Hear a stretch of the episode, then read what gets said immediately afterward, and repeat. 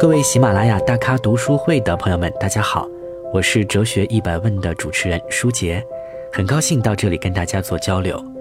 之前在大咖读书会里给大家推荐过两本哲学方面的书籍，《悲剧的诞生》和《沉思录》，不知道大家还有没有印象了？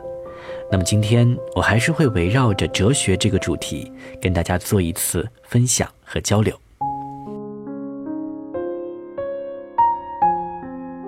当然，今天在这里呢，我不会去讲这个晦涩的、难懂的哲学知识，也不是做这个学术的讨论和答疑。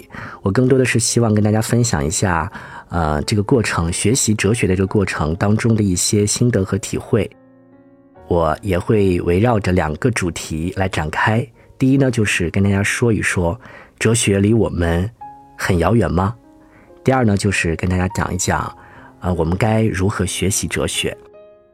可能很多人一听到哲学这个词会有距离感，会觉得，哇，这个哲学太玄妙了，太深奥了，太晦涩难懂了，离我们的生活好遥远，不想去触碰到这个领域，因为可能一想到哲学就非常非常烧脑。我想很多人都会这样认为，但实际上真的如此吗？我想大家一定都听说过这么一个段子，就是小区的保安在哲学上是最有造诣的。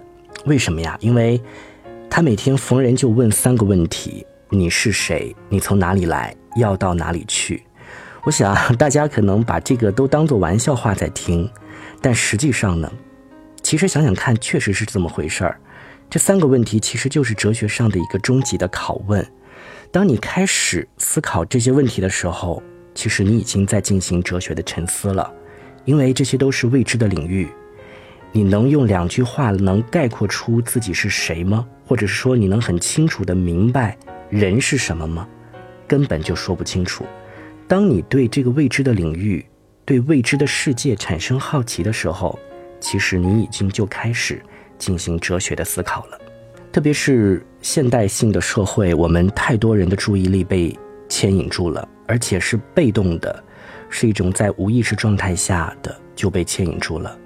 很简单的例子，我们每天都要用微信，我们都要去看朋友圈，啊，我们也会关注到很多很多的自媒体。我们会发现一个什么样的现象，就是出现了很多的标题党啊，就是这种非常惊悚的标题，这种内容的出现，然后你就忍不住想去点进去看看，这究竟是怎么回事儿。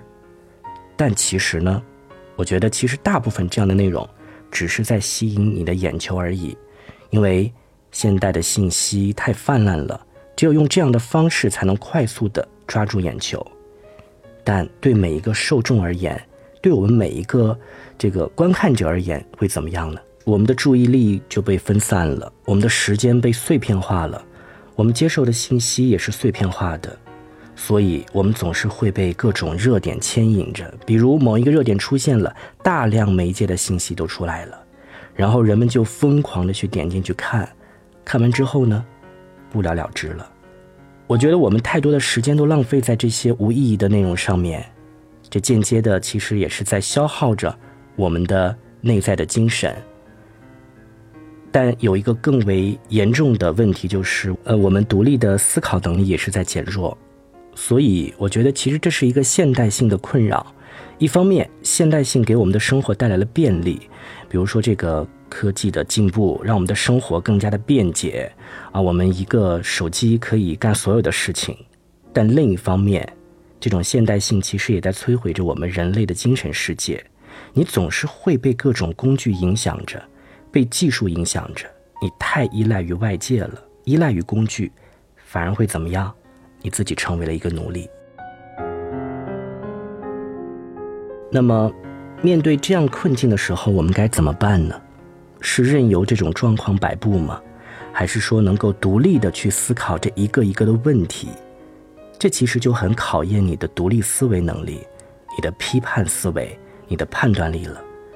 而这是什么呢？哲学思维的一种能力。